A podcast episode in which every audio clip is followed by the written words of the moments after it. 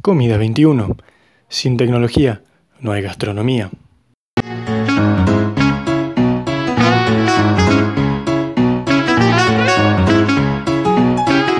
Buenos días, buenas tardes, buenas noches. Bienvenidos a esto que es Comida 21, el nuevo podcast de Nota al Plato.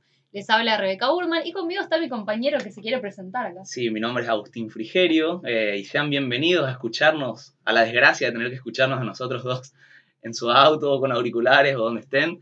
Eh, hoy vamos a hablar de las Dark Kitchens. Una nueva tendencia. Sí, una nueva tendencia mundial que surge nuestra, nuestra necesidad de contárselos a partir de, de una nota del New York Times que sacó hace unos meses. Primero vamos a definir qué son las Dark Kitchens, ¿no? Contame. Sería muy interesante. Vamos a hacer una diferenciación a partir de ahora y que quede claro a lo largo del podcast porque pueden surgir confusiones a partir de eso. Por un lado tenemos las, los restaurantes virtuales, que son restaurantes que forman parte de estos restaurantes reales y eh, se preparan platos específicos para las apps de comida. Es decir, venden su producto a través de las apps. Se puede dar en aplicaciones y en redes sociales. Pero en cambio, las Dark Kitchen son cocinas que no tienen local físico y que su venta es exclusiva por las, por las aplicaciones, ¿no? Y suele darse en muchos casos que las aplicaciones le facilitan el espacio a estas cocinas a cambio de justamente la exclusividad de la venta de sus productos. Es decir, están atadas a empresas como Uber Eats, Rappi, Pedido Ya o Globo, ¿no?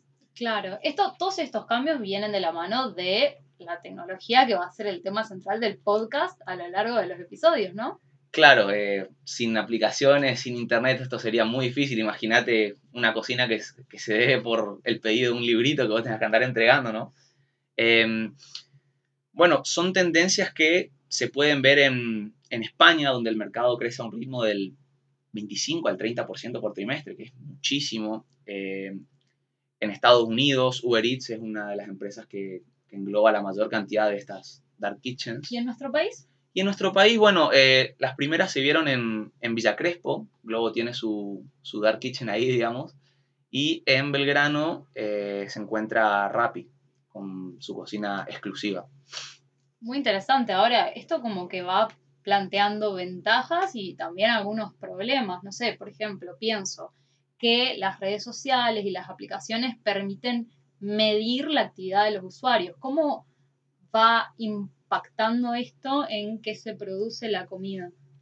Y hay una tendencia también a que las personas se, o sea, la, las cocinas empiezan a producir lo que la gente quiere y terminas por ser eh, muy monotemático, se podría decir. Es decir, que solamente se producen hamburguesas, solamente se producen pizzas, solamente se producen empanadas, solamente se producen productos que la gente quiere y deja de probar otros productos porque van a la fácil, van a lo barato y esto es una desventaja para la industria gastronómica. Y por el otro lado, también una ventaja porque los productores pueden conocer mejor cuál es la demanda de sus clientes. Sí, ventaja media, porque para los pequeños productores, eh, lo que, las comisiones que cobran estas aplicaciones son muy grandes y no le dejan un margen muy estrecho. Pero sí te da la posibilidad de ingresar a un mercado sin necesidad de tener que afrontar grandes costos. Pero bueno, esto te da una ventaja con respecto a los demás, ¿no? Claro, pero bueno, po podemos pensarlo como una primera opción para emprendedores. Sí, considero lo mismo y considero también que es de difícil control eh, en cuanto a cargas impositivas, a bromatología, porque, como mencionamos recién, son espacios que no poseen una fachada pública, por decirlo así. Pueden ser cocinas que estén en el departamento de mi abuela, en mi casa, en la casa de un amigo, en cualquier lugar de la ciudad, y no hay forma de, de saber y acceder al lugar, ¿no? Claro, al estilo de los showrooms, que no tienen eh, una puerta hacia el público, no son objeto de los distintos controles municipales o gubernamentales. Claro, y justamente que mencionas los showrooms, es interesante eh, cómo vemos estas dark kitchens en el escenario local.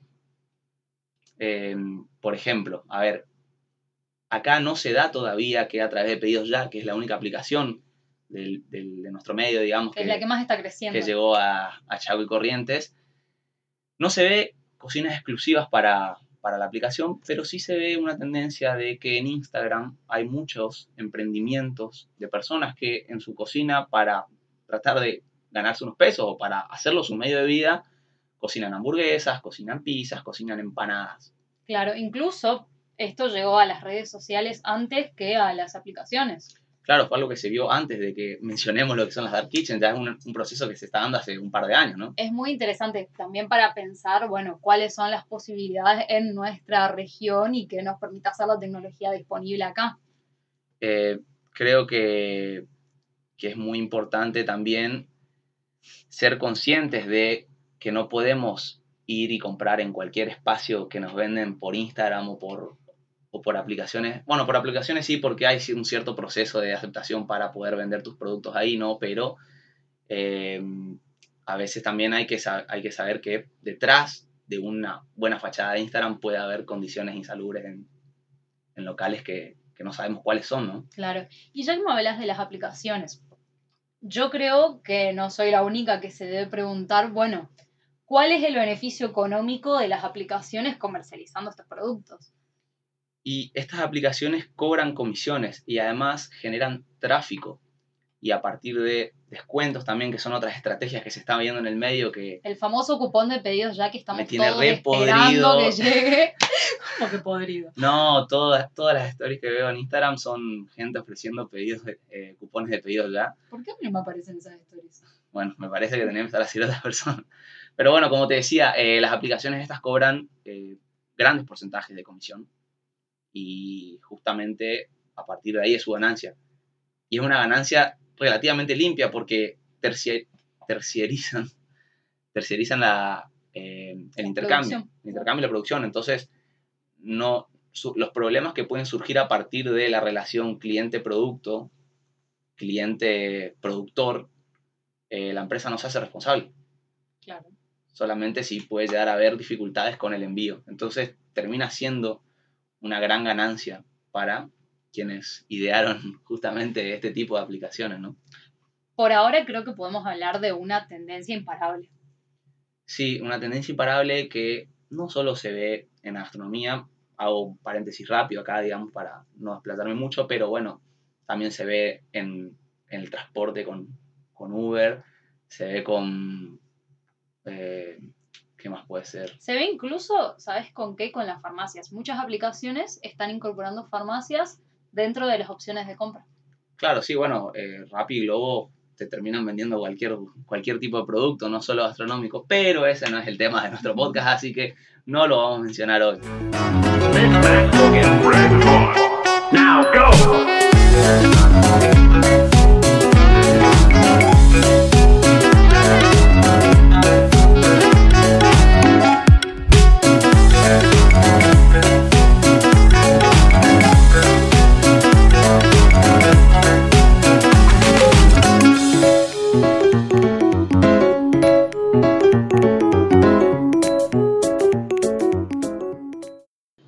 Eh, para ir cerrando, eh, ¿qué ventajas tienen este tipo de nuevas tendencias?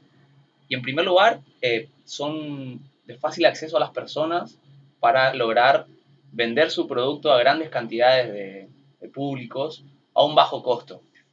Pero todo lo que tiene ventajas, por lo general también tiene. Desventajas. ¿Y cuáles son esas? Y por un lado tenemos que pensar el tema de la competencia, que eh, nos encontramos con una competencia bastante desigual en cuanto a cantidad de recursos que se necesitan, cuánto hay que invertir y, Claro. y la posibilidad de sostenerse en el tiempo. Y por otra parte, eh, la clara desventaja en cuanto a salubridad, porque esto que hablábamos, ¿no? De que trabaja a puertas cerradas y bueno, Al No. control que se le puede ejercer a estos emprendimientos fantasma, cocina fantasma, como es la traducción de las dark kitchens según los medios internacionales, ¿no?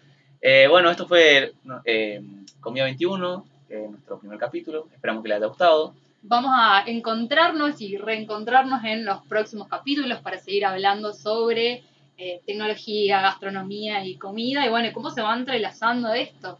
Claro. Eh, ¿Dónde nos pueden encontrar en redes sociales? Bueno, nos pueden encontrar en Instagram como arroba notalplato y en Facebook como notalplato y ahí pueden entrar y mantenerse al tanto de cuándo vamos subiendo los nuevos capítulos. Sí, vamos a estar publicando eh, instantáneamente que subamos, así que estén muy atentos y nos vemos la próxima.